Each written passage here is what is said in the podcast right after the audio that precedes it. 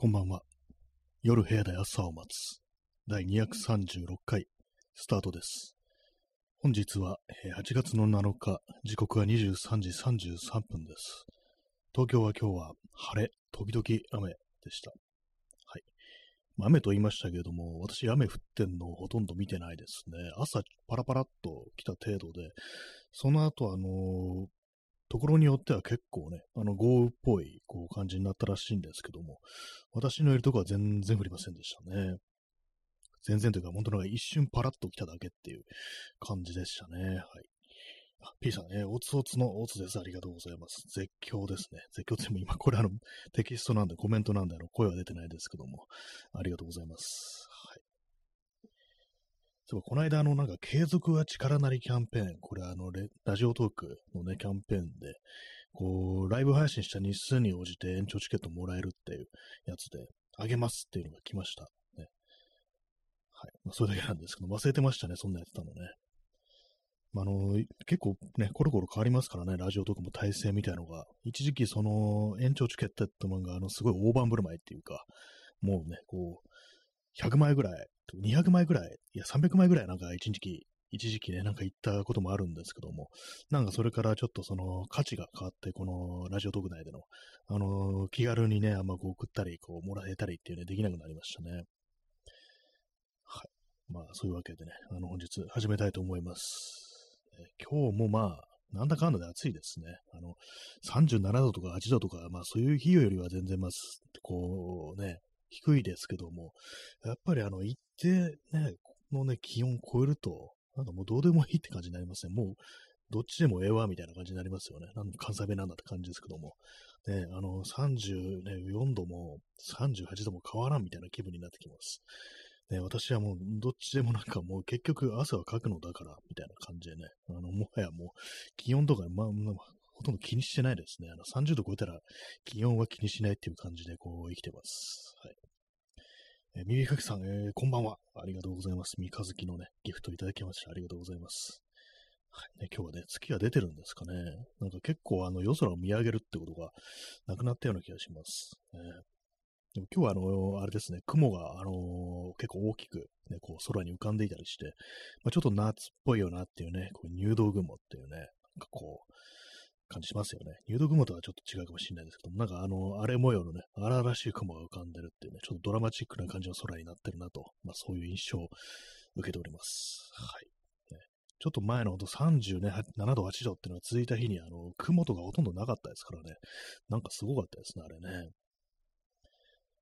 まあそんなあの、えー、8月7日のね、放送を始めたいと思います。なんか8月7日間があんまりないですね。まあ、7日間っていうか、あの、夏っぽさっていうものはないんですけども、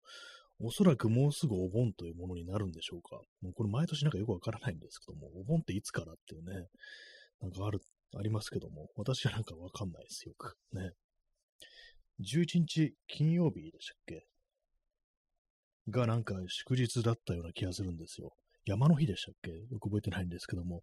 なんか、そんくらいから、あのー盆なのかなみたいなね、こう、どうでもいい、どうでもいいって言ったらあれですけども、こうまあ適当なこう認識をしているというね、そんな次第でございます。はい。えー本日のタイトル、新宿の種っていうね、何って感じですけども、あの昨日ちょっとあの、西新宿のあたりをこう通りかかったんですね。で、まあ、西新宿といえば、なんかいろんなね、こう、ドラマだとか、ね、漫画だとかアニメだとか映画だとか、まあそういうフィクションの舞台になってますよね。まあそんなたくさんあるかどうかわからないですけども、まあふっとね、あの辺を通るといつも思い出すんですけども、あのシティハンターっていうね、こう漫画、まあアニメもありますけども、映画もありますけども、実写版のね、なんかフランスで描かされてたりしましたよね。謎ですけども。なんかあれの舞台が新宿だったってことで、なんかあの辺通るとね、こう思い出すんですよね。あんまりその漫画を読んだことなくって、なんかあの再放送のアニメのね、こう印象が強いんですけども、まあでもなんかその新宿の街みたいなのがそんなにバーンと出てきたかなってこう思い出すと、なんかあんまよくわかんないんですけども、まあアニメですからね、絵ですからね、なんかちょっとまあ自分が子供だったからよくわかってなかっただけなのかもしれないですけども、まあでもなんかここら辺が僕そう、舞台なんだよな、みたいなことを思いながらね、あの辺を撮ることがあります。で、まあなんかそう、主人公がね、なんかあの、まあ、スケベな、こう、30前後の男性っていうことで、スケベって感じですけども、なんかあの、新宿の種馬という異名を持つみたいなね、なんかそういう、なんかこう、設定というか、なんというか、なんかそんなことがね、こう、これ多分アニメじゃなくて、あの、原作の漫画だと思うんですけども、そういう描写があったんですけども、新宿の種馬ってなんだよって感じですけどもね、なんかすごい面白いですよね。でね、まあそれをね、こうそこから馬をね、一文字取って、新宿の種っていう風にしてね、意味わからんって感じしてるんですけども、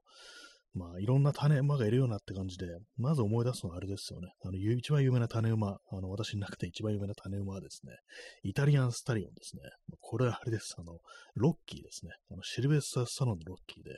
ロッキーのなんかリング、リンクネームっていうか、なんか、なんていうんですかね、あの、よくわかんないですけども、あの、あ、そうですね。右右かきさん。ロッキーみたいなコピーですね。ま、まさしくすいません。その通りです。そのまま、そのままなんです。イタリアンスタリオン、イタリアの種馬とかなんかあの、その、ね、リングに上がるときにね、あのー、紹介されるときに、あの、ロッキーがね、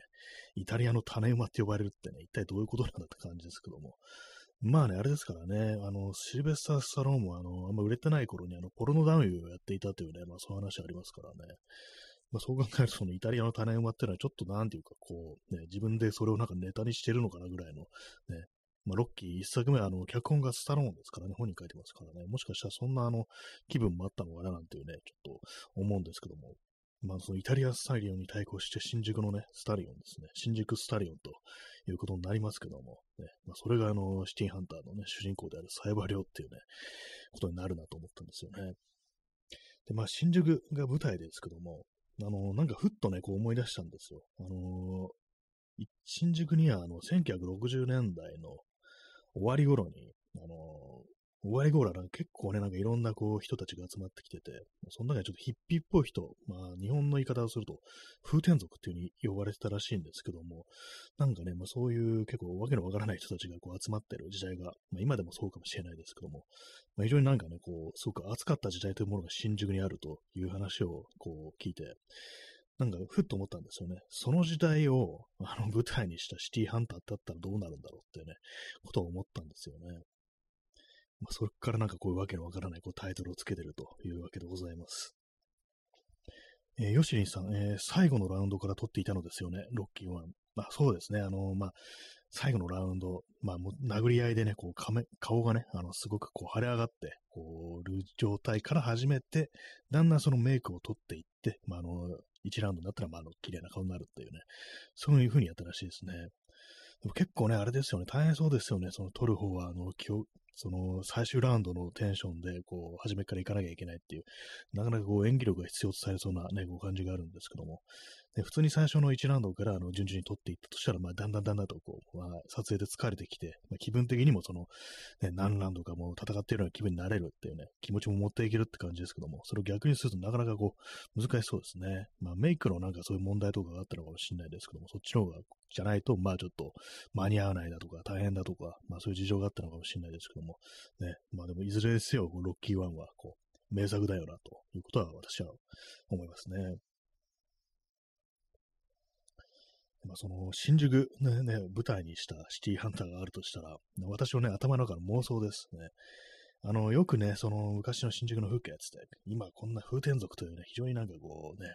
不気道な若者たちがみたいな感じの当時のニュース映像とかを見ると、大体すっごい遠くから望遠のね、こうレンズで、ロングショットで、そのなんか、ふらふらしたり、こう芝生とかに寝転んでるね、こ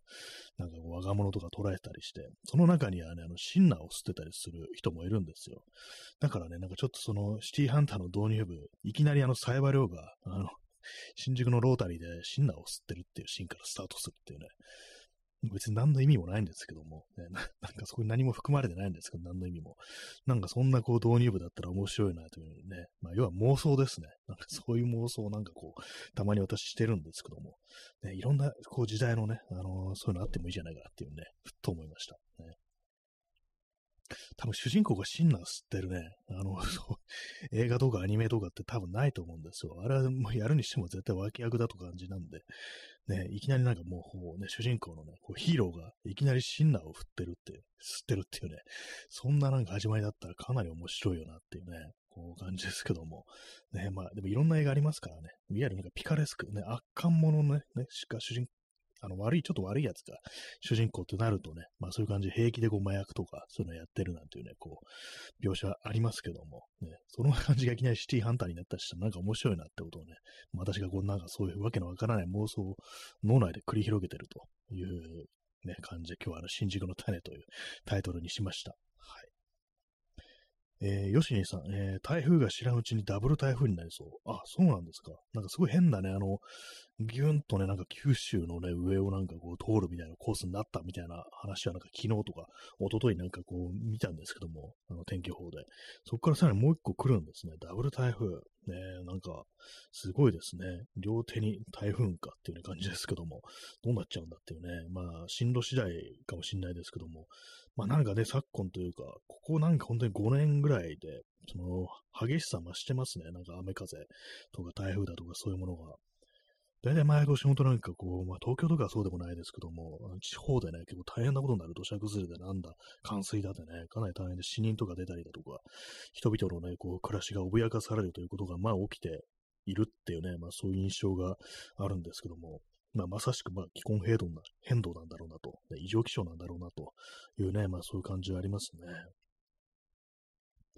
えー、P さん、えー、愛を消えないで、もう、これあの、アニメ版のシティハンターのこのオープニングの曲ですよね。聞いたことあります。もうパッとね、あの、頭の中に思い浮かぶ、思い浮かぶ感じですけども、ね、ああいう、なんですかね、あの、その、ね、あの、オープニングとかね、こう、なんかあの、エンディングとかのこう映像がなんか妙におしゃれだったというね、なんかこう、記憶がありますね。なんかね、曲もなんかその、アニメ用のに作りましたっていうんじゃなくてね、普通のあの、ポップミュージックから、あの、ね、持ってきましたみたいな、そういう、ま、TM ネットワークとかね、そういうやつですよね。なんかそういう印象があるのでね、なんかこう、まあ、新宿という街を舞台にしたね、こう、新宿ね、私の頭の中のシティハンター67で67年です。あの、新宿であれです。新宿ソーランでね、こう事件があったというね、あれですよ、あの機動隊とね、あのデモ隊が衝突しちゃ、なんか結構大変なことになったというね、まあそういうことがありましたけども、そのぐらいの時代のシティハンター、ね、まあ、まず最初は、あの、サイバー量があのいきなりシンナーを吸ってるという進化スタートするっていうね、まあ、そこまでしか考えてないんですけども、なんかそういう妄想がね、最近頭の中で繰り広げられておりますね。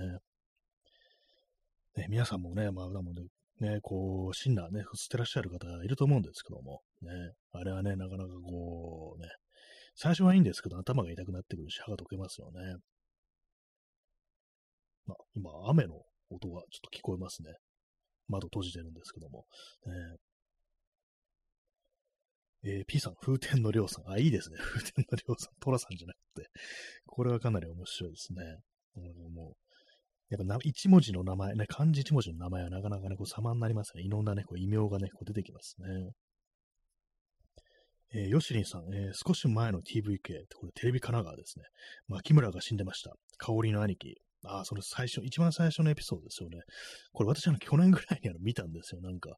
YouTube でなんかあの、まあ、普通に公式のあのシティハンターのチャンネルっていうか、なんか、まあ、というかあったんですけども、それでね、初めて見ましたね。第1話見たことなくって、アニメ版の。あ、こういういきさつで、あの、香りとあの、サーベロってのはこう、なんか一緒にいるようになったのかっていうね、ことを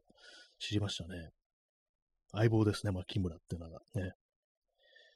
で、なんかあの、ふとね、ふとっていうか気づいたんですけども、あの主人公のね、あのサイバーローの喋り方が、なんか二人称ね、まああの、いわゆるあなたとか君とかお前とかそういう言葉です。二人称が、サイバー量ってなんかオタクって言うんですよね。男でもね、女でもなんか、オタクっていう風に呼ぶっていうね、なんかそういうことになんかこう今更気づいて、ね、オタク族だなと思いましたね。人のことをオタクと呼ぶから、なんかね、もう元祖オタクっていうのは、あの、二人称はオタクだから、お互いのことをオタクって呼び合うから、なんかオタクって呼ばれる、オタク族って呼ばれるようになったって話を聞いたんですけども、幸い量もオタクだったかってね、ちょっと思いましたね。なんかちょっと不思議なね、こう、喋り方が、なんか独特な、なんかあのぐらいの、あの時代のなんか、アニメというか、なんというか、漫画というか、その主人公のね、なんかちょっと、今からすると変な感じするんですけども、なんか面白い喋り方するよなとも、ね、ちょっと、そういう感想が出てきましたね、そのアニメ版見てね。今年はね、あれですね、もう、これからね、あのー、相手のことはオタクって呼ぶ、ね、どんなに親しくても、ね、もう、結婚相手とかね、まあ、付き合ってるね、こう、人とかでも、オタクって呼ぶっていうのがね、あの、今年は来るんじゃないかなと私は思ってるんですけども、ね、まあでももう8月ですからね、あとまあそんなにないですけども、ね、まあそういうのがあるあるんでね、こう皆様もね、あのパートナーのこととかね、こう、親しい友達とかのことは、あの、オタクと呼んでみてください。はい。ね。まあオタクっていうとあれですよ、なんか私のイメージだと、あの、年配の人がやっぱこう、ね、言うっていう、こう、ありますね。私が昔ね、こう、バイトしてたね、なんかこう、某、某お店ってなんだって感じですけども、お店の、あのー、っていうかね、その社長さんがね、あのー、やっぱオタクっていう人で、その人は大体まあ60ぐらいだったんですけども、なんか私のことをね、オタオタクって呼んでましたね、なんかね。名前でもまあ呼ぶんですけども、普通にまあ新谷君と呼んだりすることもあるんですけども、なんかこう、時折なんかオタクっていうね、こう、別になんか全然こう悪い意味とかそういうあれでもなく、普通になんかこう、ね、こう、この間ね、オタクが来てくれた時にね、とかなんかそういうなんか話し方してて、やっぱこのぐらいの年代の人はやっぱオタクってね、普通に言うんだってね、年配の人って言うんだなっていうね、こと思いましたね。えー、耳かきさん、えー、時キ荘の人たちもたまにオタクと呼んだりしましたね。あ、なんか似合いますね。時キ荘の人たちね。漫画家、ね、漫画家の人たちもなんかこう、お互いの音をオタクっていう。なんかちょっとあのー、あれですよね。あのリスペクトみたいなのも感じられますよ、オタクっていうのはね。ちょっと丁寧な感じするっていうね。お前とかいうあれでもなく、君っていうんでもなく、オタクっていうのはなんかちょっと、ちょっとだけあの距離をやるけれども、やっぱ相手のことをなんか尊重してるみたいな、なんかそういうニュアンスがなんかあるようなね、感じがしますね。なんかちょっとでも芸術家っぽい感じのね、こう呼び名では、呼び方ではあるような感じしますね。オタクね。えー、ヨシンさん、えー、オタクとか言ってる連中が宮崎フィングなのかなって、まあ当時は本当そういうふうにね、こう言われてたんでしょうね、本当にね。宮崎、ね。今一瞬宮崎駿って言いそうになりましたけども、ね、宮崎勤というね、あの、まあ、非常にこう、あれですよ、連続殺人をね、犯したというこう人物がいましたけども、それが、その人物が、まあ、オタクだったと。ね、なんかあれですよね、部屋に、あのー、いろんなこう、ね、雑誌だとかなんかこうアニメのでなんか漫画だとかそういうのがいろんなあったとかなんかそういうふうにまあ当時言われてて、実際はなんかこう、いろんなもののコレクターで、別にそうでもないものもなく、とにかく大量に、まあ、所蔵してたみたいなことらしいんですけども、まあ、そんなことも、まあ、私もなんかそこまでこう詳しくは知らないんですけども、ね、まあ、それでなんかこう、オタクやばいっていうね、そういう風潮になったなんていう話は聞いたことがありますね。オタクね。今じゃね、なんかこう、そんなあれですけども、ね、えー、P さんね、オタクくん、ね、くん、くん付けだとちょっとあれですね、なんか、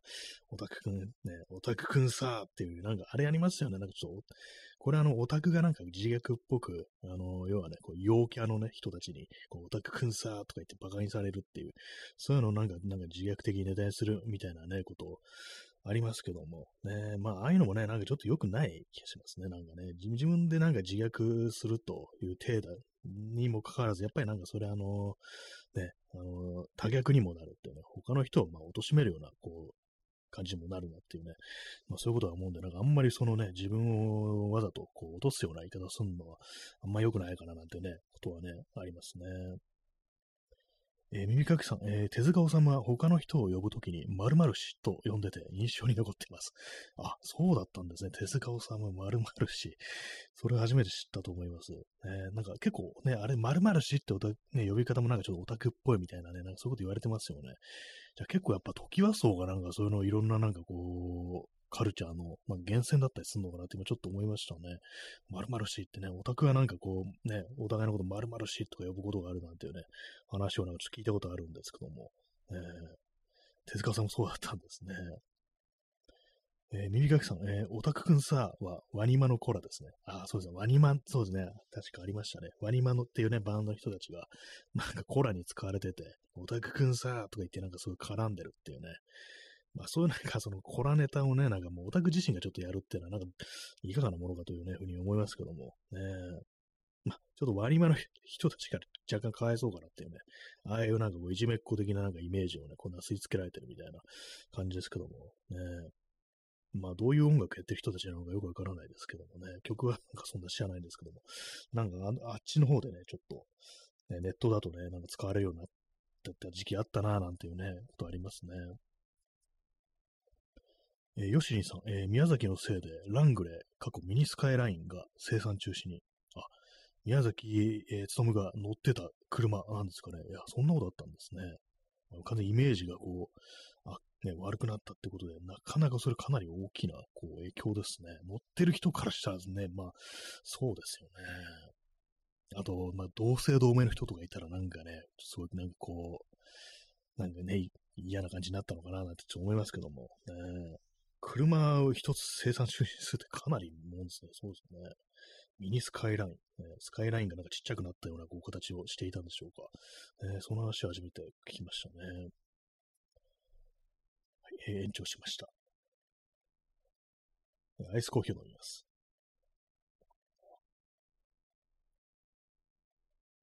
今日はあの水出しじゃなくて、あの、インスタントコーヒーにある氷を入れたものを飲んでます。水出しコーヒーはね、あの、さっき仕込みましたね。まあ、8時間ぐらいね、かかりますので、ね、今日はちょっとあのー、コーヒーのね、粉をね、少なめにしてみました。前、あのー、ティーバッグに2つ分ぐらいの入れてたんですけども、今日はあの、1袋だけ入れるっていうね、ちょっと薄めにね、こう、作った方がいいのかなっていうね、こと思ったんで、あんまり濃くするとちょっとあのー、苦味が、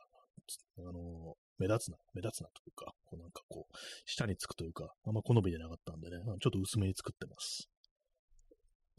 えー、P さん、えー、ワニマファン、えー、インターネットの外には結構いるのですが、オタクはそういうファン層の存在を気に使えないまま、おもちゃにし続ける邪悪さよ。まあ、そうですよね。あれ、ワニマの好きな人、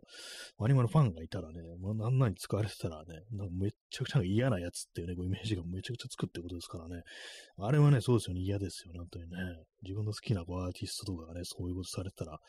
全然なんかそんな人じゃないのにみたいなね、感じになりますよね。やっぱりね。ね、なんかこう、ね、良くないですね、本当にね。自分たち、自分でね、自分たちで自分たちのことを虐げるっていうね、ちょっとおかしいですよね、なんかね。で、それでなんかこう、その外部の、ね、全然関係ない、こう、ね、バンドの人たち、ネタに使ってっていうのはね、まあ良くないですよね、本当にね。コーヒーを飲みます。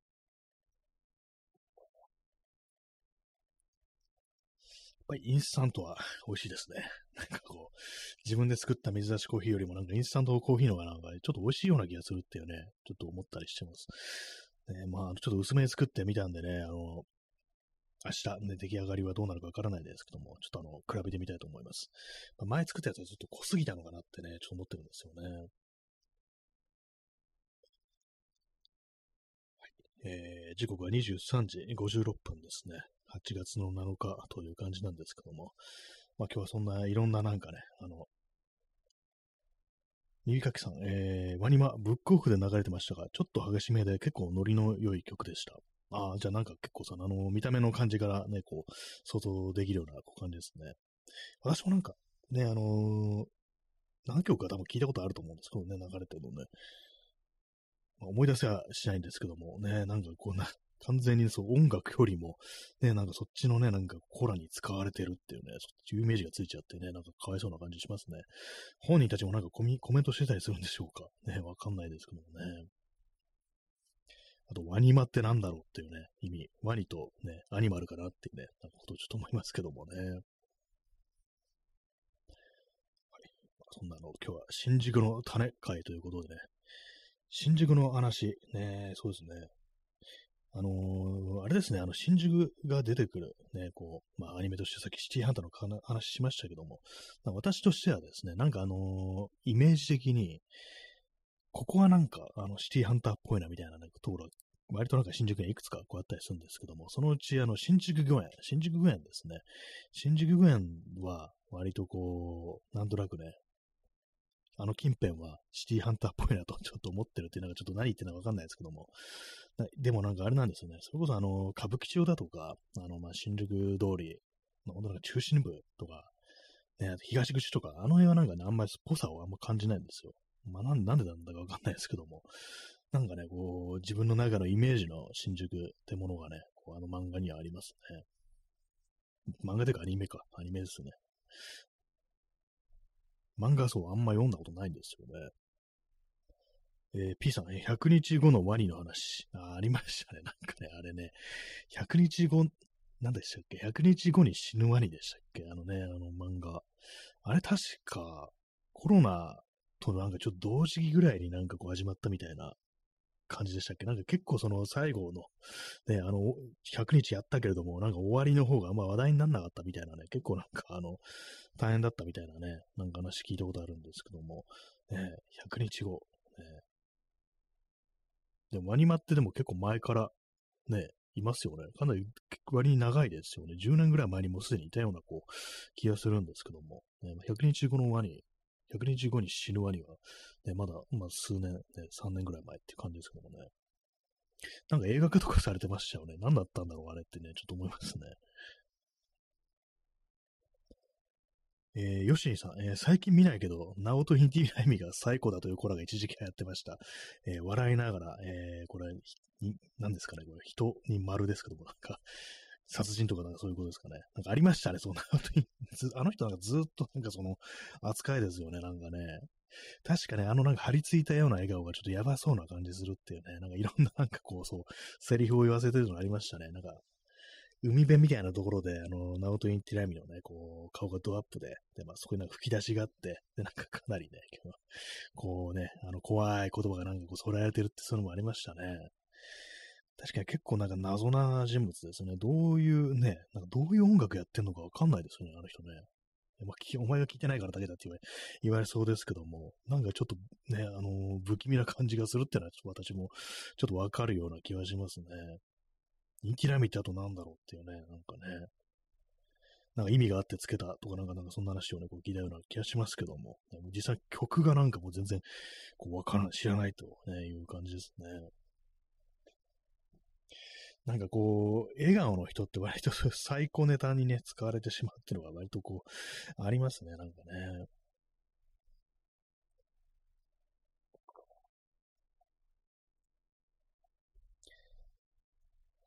コーヒーを飲んでおります。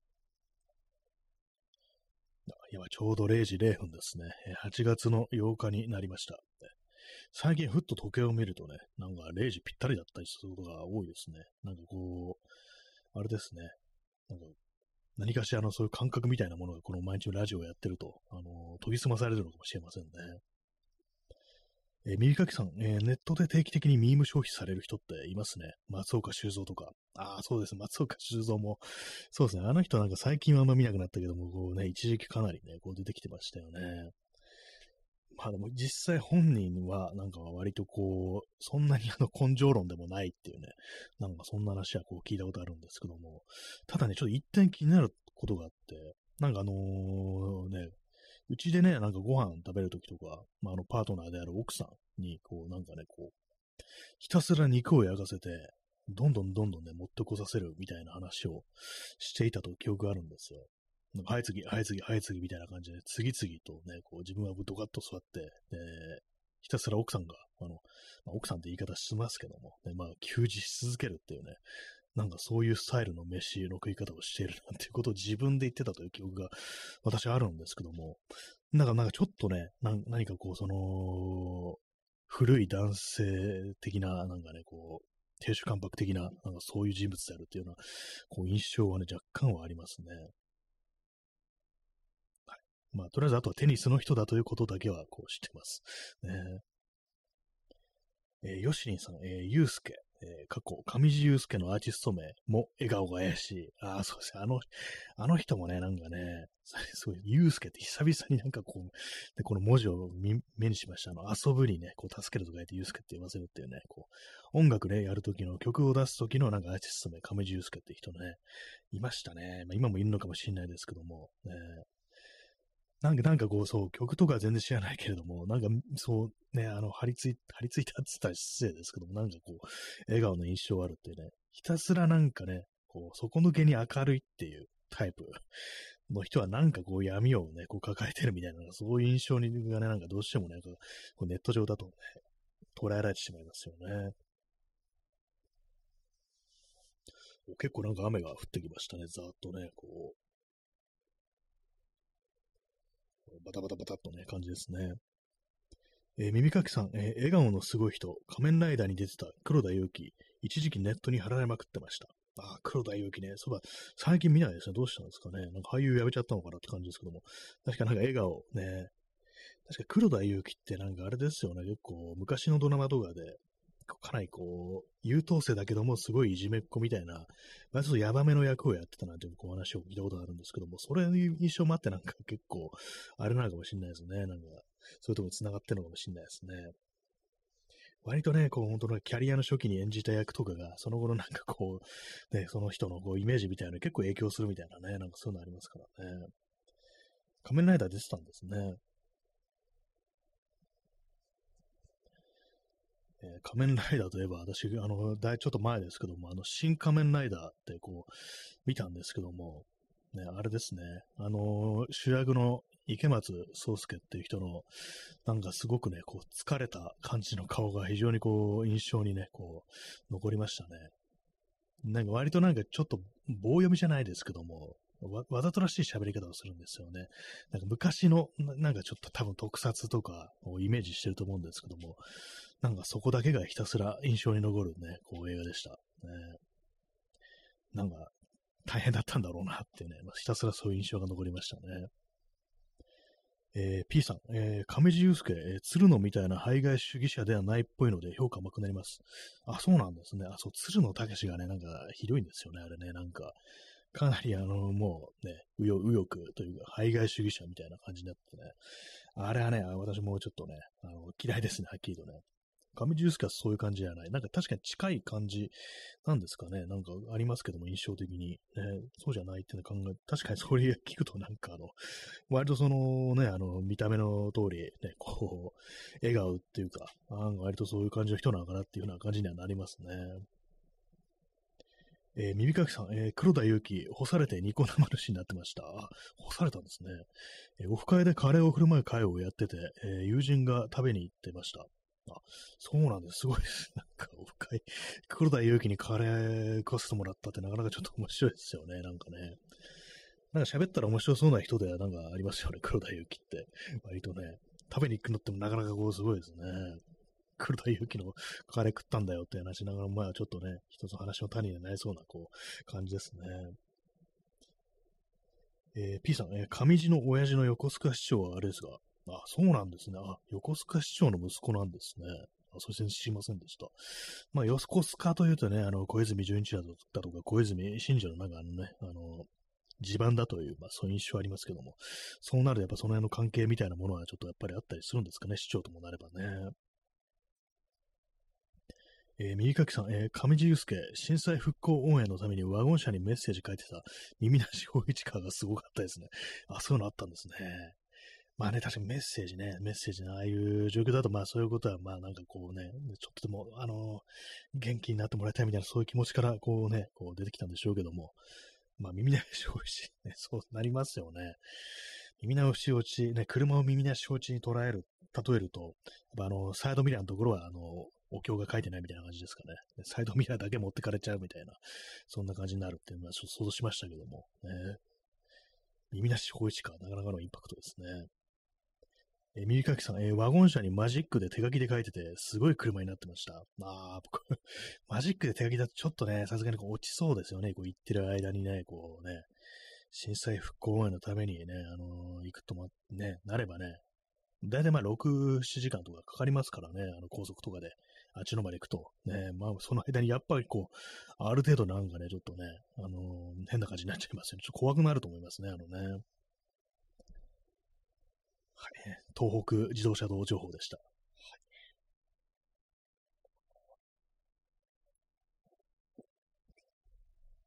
すいません。あの、アイスコーヒーのでむせそうになりました ちょっと変なのが入っちゃいましたね。はいね。まあ、雨の中、えお送りしております。風はそんなにないみたいですね。えインスタント、ね、アイスコーヒーを飲み干しました。まあ、いろんなこう、ね、笑顔の人がいますけども、ね、実際のね、人柄ってものはちょっとなんかわからないですから、なんだかんだでね。まあ、私も東京ね、こうずっと住んでますけども、そんなにあの芸能人ってあんま見かけたことないですね。まあ、気づいてないだけかもしれないですけども、なんかあんまないですね、そういえばね。そうですね、私が見たことある芸能人。ああそうですね。最近だとあれですね。最近っていうかもう去年とかだと、あの、カズレーザーですね。赤いからすぐわかるって感じでね。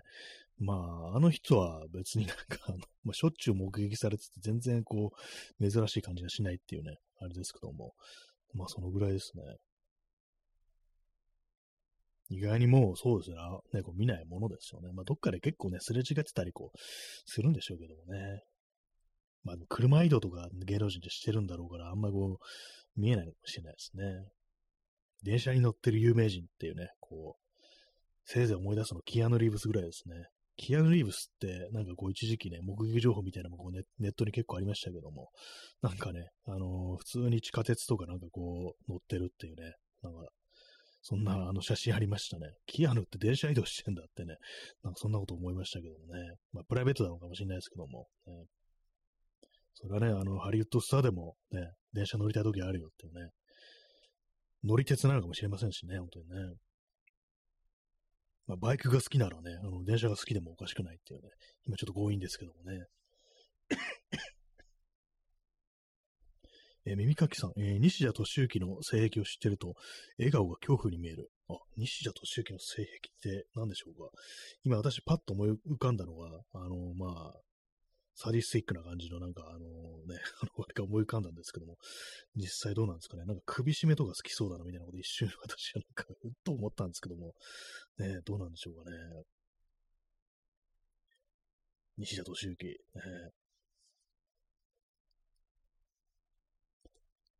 あれですね、西田敏行といえば、あの、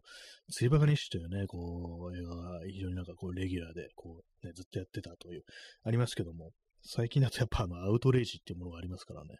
割とまあ普通にやばいあれになるっていうね、ヤクザっていうね、こういうイメージも結構ありますね。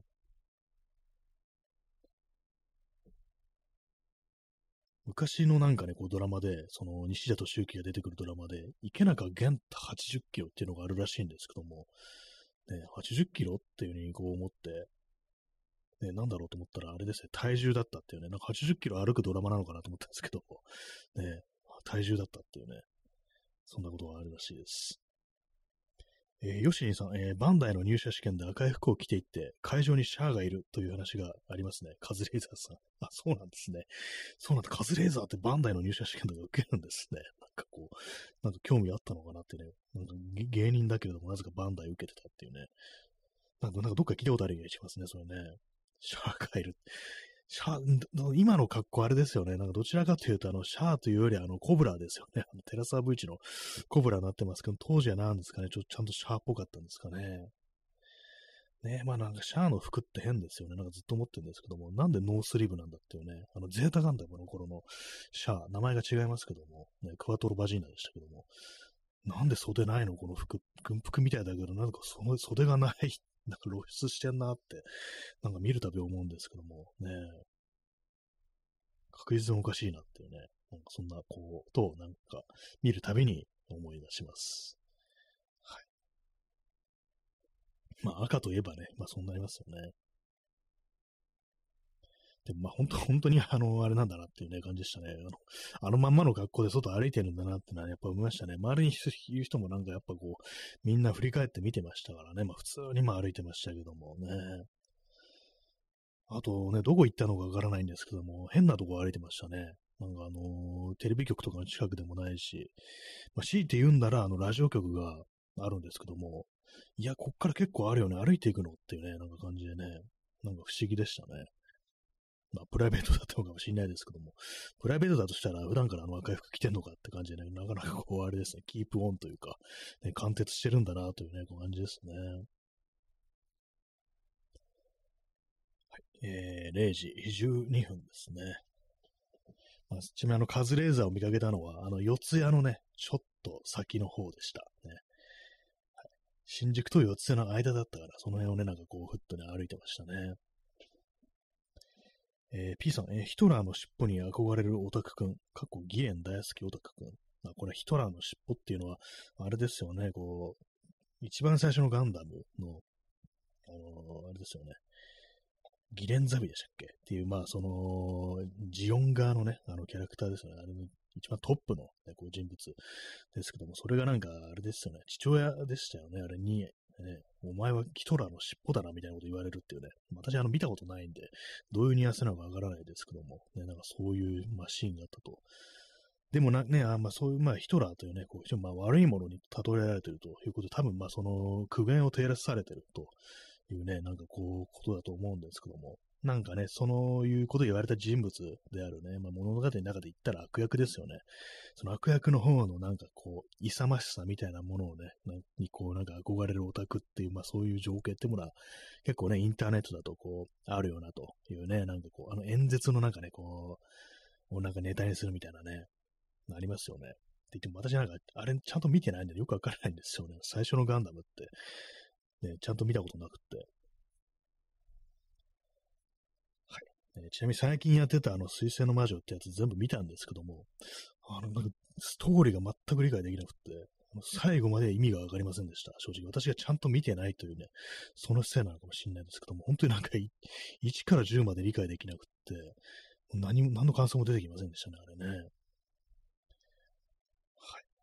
か、オタクらしいね、話題をしておりますけども、話題になっておりますけども、ね、まあ、ヒトラーは、ヒトラーに憧れたらね、これダメだよっていうね、感じですからね、人殺しだぞっていうね、感じですよね。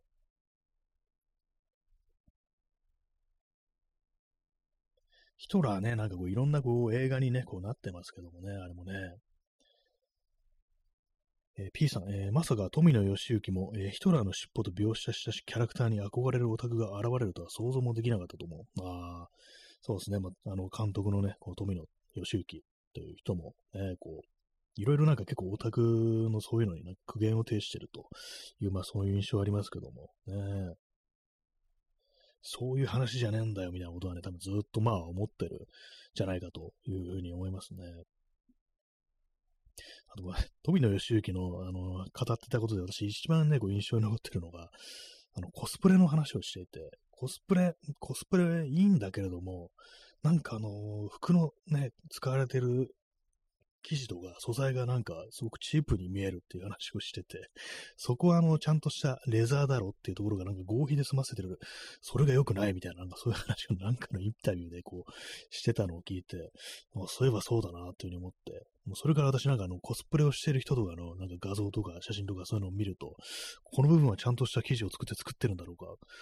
これはフェイクレザーじゃないか？みたいなね、本来だったら、あの、これは革を使うべきなのを、ね、これは富野監督に怒られるんじゃないかみたいな、なんかそういう風に思いながらね、こう、見るね、ことがありますね、なんかああいうのね。えー、ヨシニさん、えー、ギレンの演説の会場が単南しょぼくなることによってジオンの衰退がわかります。あ、そういう描写あるんですね。あ、知りませんでした。まあ、どんどんどんどんね、そうですよね、劣勢になっていくというね、まあそのね、作品の中ではそういう感じですからね、そういう風に表現してたんですね。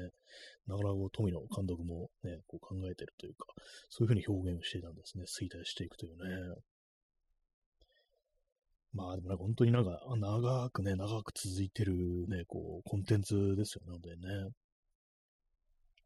えー、右かきさん、えー、富野、小学生のガンダムデザインコンテストの絵に、忖度のない、かなりマジな公表してて面白かったです。ああ、そうなんですね。小学生相手でもそれなんですね。コスプレだけでなく、ね、本当の本気のあれがね、来るっていうね。ある意味なんかね、こうね、すごい、それはすごいですよね。そこまで言ってくれたのは、ちょっとなんかこうね、まあ、子供だったらわかんないですけども、ね、ほんと好きな人だったりしたらね、嬉しいの、嬉しいでしょうね、そういうのね。えー、P さん、えー、ナチスも良いことをしたと、えー、津久井山百合園でジェノサイドを行おうとした植松も、っていう、まあ、これは、あの、あれですかね、特に、その植松が、その、まあ、あの、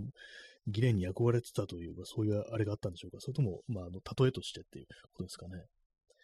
まあなんかね、そうですよ。ナツ氏も良いことした的なことをね、言うね、こう人間というのは、やっぱりなんかそのね、あの、議連の演説とかにこう、酔ってしまうようなね、なんか、かっけえみたいなことね、こう言っちゃう、ね、なんかそういう人がなんか多そうな感じありますよね、なんかね。あの、山ゆり園の事件もなんかも結構ね、いつの間にかすごくね、すごくってわけじゃないですけども、結構時間が経ってますね。なんかね。あまりのね、こう、そう、ね、悲惨すぎるというか、残忍すぎる、ね、インパクトのある事件ゆえになんかすごくこう印象が、なんかいつもね、あのー、1、2年前みたいな感じなんですけども、ね、もう結構経ってるんですよね。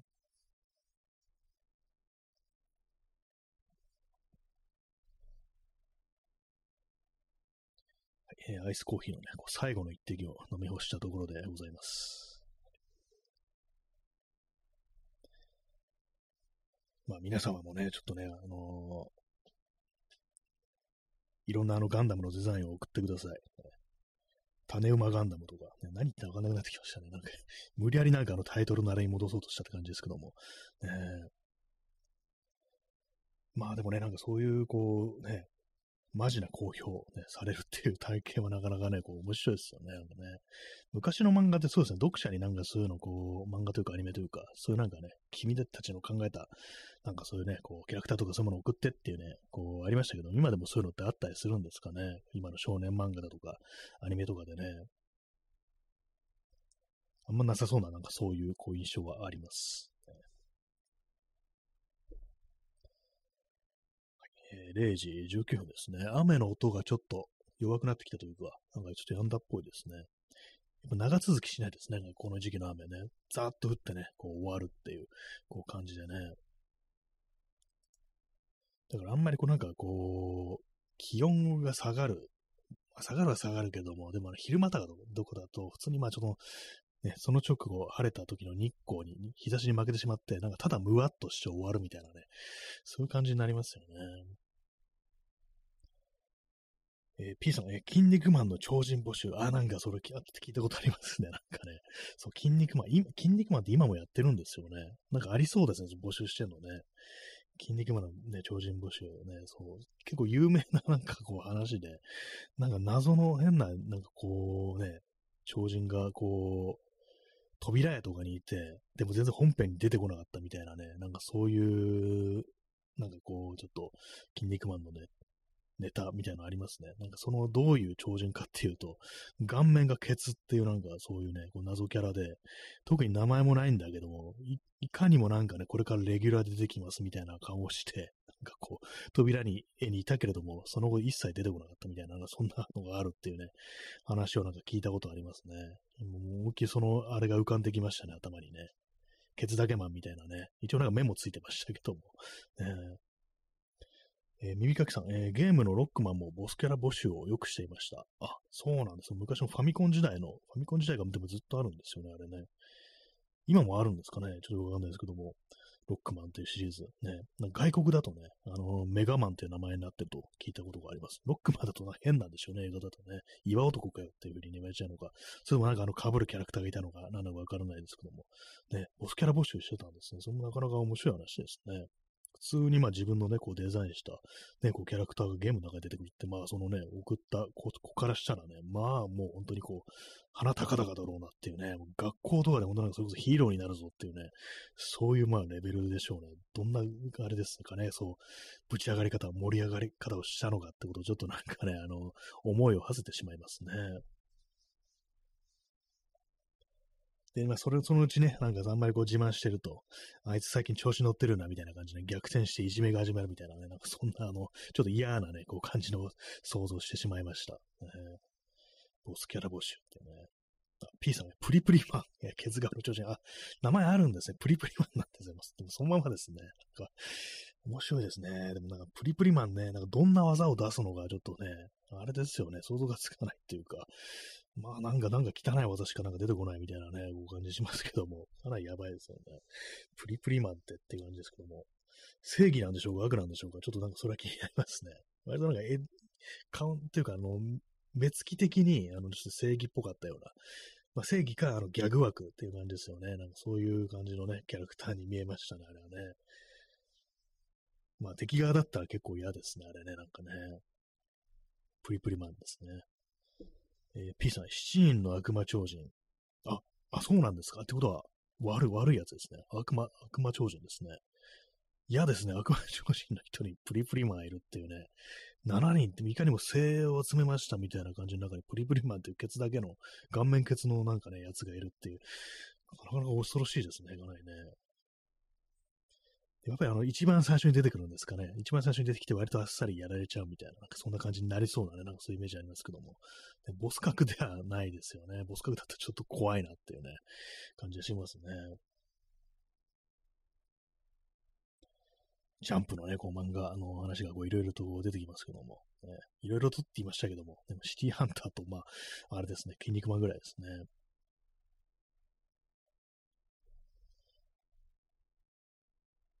なんかシティハンターもそうです。まあ、なんかあの、アニメ化されてましたね。映画化。ね。私前になんかあの、友達になんか、ちょっと、シティハンター見に行かないみたいな感じでこう誘われたことあるんですけども、思わずちょっとね、あの、断ってしまいましたね。なんか、え、シティハンターを映画で、映画館でっていう風に思って、なんかあの、なんかこう、断っちゃったんですけども、ね、まあ、なんかこう、行ってみたら面白かったのかななんてこと今になってちょっと思いますね。その後なんか Amazon プライムとかにその映画、シティハンターのね、アニメのこう、最近のね、こう映画化されたやつがあったのこうね、こう見て、ちょろっと見てみたんですけども、あれでしたね、ちゃんと、ちゃんとあれでしたね、舞台は現代になってましたね。なんかドローンとか出てきてました。あのまあ、あの、最初の方ちょろっと見ただけでやめたんですけども、ね。ね今のね、今のこの、あれですよ、本当感覚でね、あの、ああいうこう、ね、公職な主人公、ね、かなり難しいのかなというふうに思うんですけどもね、どうなったんですかね、映画ではね。えー、耳かきさん、えー、ドラゴンボールでも最後の天下一武道会でトーナメントにヒゲ面の男スキーという選手がいましたが、戦わずに最終回を迎えて終わりましたが、今でも気になります。あ、そんなにいたんですね。もう今アウトですね、完全に、ね、男スキー、ヒゲ面男スキーっていうね、その描写どうなんだっていう感じ、確実にこう、言われる感じですからね。しかも戦わずに最終回を迎えて終わりっていう、なんかちょっと悲しいキャラですね。ヒゲ面っていうと、あの、ミスター・サタンっていうね、こう、人物がこう出てきましたけども、ね。あれのなんかこう、なんか原型みたいなキャラクターだったりするんですかね。まあ、ヒゲ、ヒゲしかこう合ってないですけども。ね。まあ、今だったらちょっとなんかなしなね、こう感じですよね。なんかね。なんか割と鳥山明ってなんかその辺の感覚とか、こう、しっかりしてそうなのがあるんですけど、まあその辺はやっぱまだね、こう時代だったのかなというのはこうありそうですね。今だったらなんかそういうキャラとか出さなそうなね、こう、感じありますね。また今何してんのかちょっとわかんないですけどもね、富山家が。ね、漫画も多分書いてないのかな書いてんのかな？わかんないですね。えー、P さん、えー、消えた7人の悪魔超人。他にミスターアメリカンやアームストロング、グッシュマンが、えー、ミリオンヘル、フラッシュアバル、すごいです。いろいろ出てきますよ。そんないたんですね。それも読者募集だったりするんですかね。ミスターアメリカンって言ってなんかね、なんかこういろいろ被りそうなキャラで、他にもいそうですけどもね、アームストロングってもうなんか直球かよみたいな感じしますけども、グッシュマンはなんかちょっとよくわかんない名前ですね、なんかね。ミリオンヘル、フラッシャーバルーンっていうね。これはなんかちょっとなんかちょっとプロレス的なね、この感じが、名前がありますね。え、P さん、雲のこ、く、えー、雲のこちらす。これ、雲、雲のこちらしたようなっていうあれの、まあ、ダジャレみたいになってますね。雲のこちらす。ね謎ですね、かなりね。あ、P さん、バッファローマン以外すべて入れ替わりました。あ、そうなんですね。バッファローマン、角のあるやつですよね。あの、天然パーマで、天然パーマって言う必要あるのかって感じですけども、ね、角のあるやつ。ね、あそうなんですね。全部入れ替わるってなかなかこう、あれですね。ななんかあったんでしょうか、事情が。ね。さすがにプリプリマンはないだろうっていうね、感じでね。まあなんかね、いろいろいますね。悪魔超人でミスターアメリカンってなんかどうなんて感じしますね、ちょっとね。悪魔ですからね、悪魔にそういう国籍があるんかいっていうね、感じですけどね。まあ、バッファローマンもバッファローマンでね、あの、なんかこう、ね、牛のバッファローの方からしたらね、やめてよって感じですよね。まあ、いろんなね、あの、ありますのでね。筋肉マンってなんかあのー、ちょっと二人称が二人称オタクって言ってそうなイメージあるんですけども、実際どうでしょうか？ないか？ない、ない、んですかね？栽培量だけかって感じですけども。ね、はい、ね。昔の漫画のお話をしております。えー、時刻は0時27分ですね。えー、残りあと6分ほどというところでね、えー、本日あの9名の方にお越しいただき、え5名の辛抱強い方が残ってらっしゃるという感じでございます。はい。雨の音がこうね、なくなったんで、もう、やんでるかもしれないですね。えー、ヨシリンさん、えー、新しいシティハンターの試写会が当たって、えー、新宿東宝シネマズ、過去ゴジラがいるで見に行ったら、映画内に東宝シネマズが出てきました。確か悪者に壊されたかなあ、試写会行ったんですね。あの、そうですね、新宿が舞台ともなれば、ね、東宝シネマズで、ね、東宝シネマズがぶっ壊される映画を見るって、なかなかこれ貴重なこう体験ですね。そうなんですね。なんかそう、新宿の街がそう、なんかテロの標的になるみたいな、そういうなんかこう、ドローンだとかね、なんかこう使って、そういうなんかテロ行為っても、こう行われるみたいなね、なんかそんなこう、ちょっとね、感じだと思うんですけども、確かにね、そんな東宝シネマズがね、壊されるっていうね、そう、もう、新宿コマ劇場はないんだぞっていうね、もう感じですからね。昔のそのシアターの時代は違うっていうことでね、東宝シネマズになってるっていう感じですけどもね。私、東宝シネマズ、ね、私そんなにあの映画館で映画見るあれじゃないんですけども、東宝シネマズ一回だけ行ったことありますね。あの、マッドマックス・フューリー・ロード、あの、で、えー、怒りのデスロードですね。あれ見に行った時に、東宝ね、こう、シネマズ、こう、行きましたね。えー、三かさん、えー、今のシティハンターなら東横キッズが出そう。なんかありそうですね、それね。なんかこう、ね、どんな感じなんですかね。あの、想像してるんですけども、ねいろんなこう、新宿ね、こう、初の、まあ、カルチャーというか、まあ、出来事というか、まあ、そういうものはなんかこう、割と拾いそうなこう感じじゃありますよね。なんかあの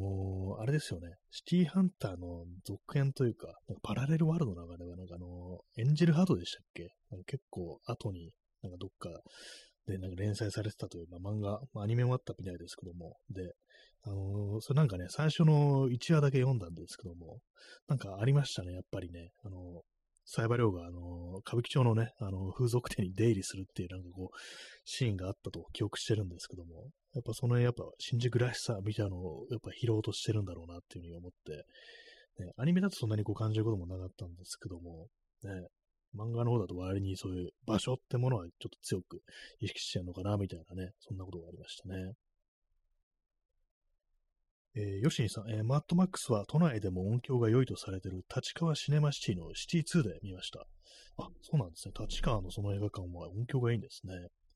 そうそう、マッドマックスね、そういう音のいいところで見たらかなり良さそうですよね。結構ね、映画館とか、あの、画面が大きいとかね、なんかそういうことよく言われますけども、音響も結構ね、あの、体験に影響ありますよね。普通に家で見てるとね、やっぱ音とかちっちゃいですからね、ヘッドホンとかしてみてもやっぱり限度があるぞという感じでね、映画館ならではのその感覚としてその音響っていうのはね、結構大きいですよね。ね確かあの、映画館で見てよかったなっていうふうにね、思いますね、マックマックスもね。他にあの、私、あの、ブレードランナー2049って、あれ、あの、新宿ピカデリーで見たんですけども、あれも非常に良かったですね。まあ、あの映画館が音響いいかどうかわからないんですけども、あれがね、普通にあの、自宅で見てたり、こうしたらね、やっぱかなりだいぶね、こう、違ってたんじゃないかなと思います。あれなんか映画館で見れて本当良かったなというね、ことを思いましたね。実際そ、そうですね、家で普通にあの、ブルーレイとか、こう借りてきて見たことあるんですけども、やっぱりね、そう、全然違うというね、こう感じですね。映画館ね、そんなに行かないんですけど、やっぱりそう、ね、ものによっては、映画によっては、やっぱこれはなんかちょっとでっかいので、いい音で見た方がいいよなみたいなね、こうやっぱりありますね。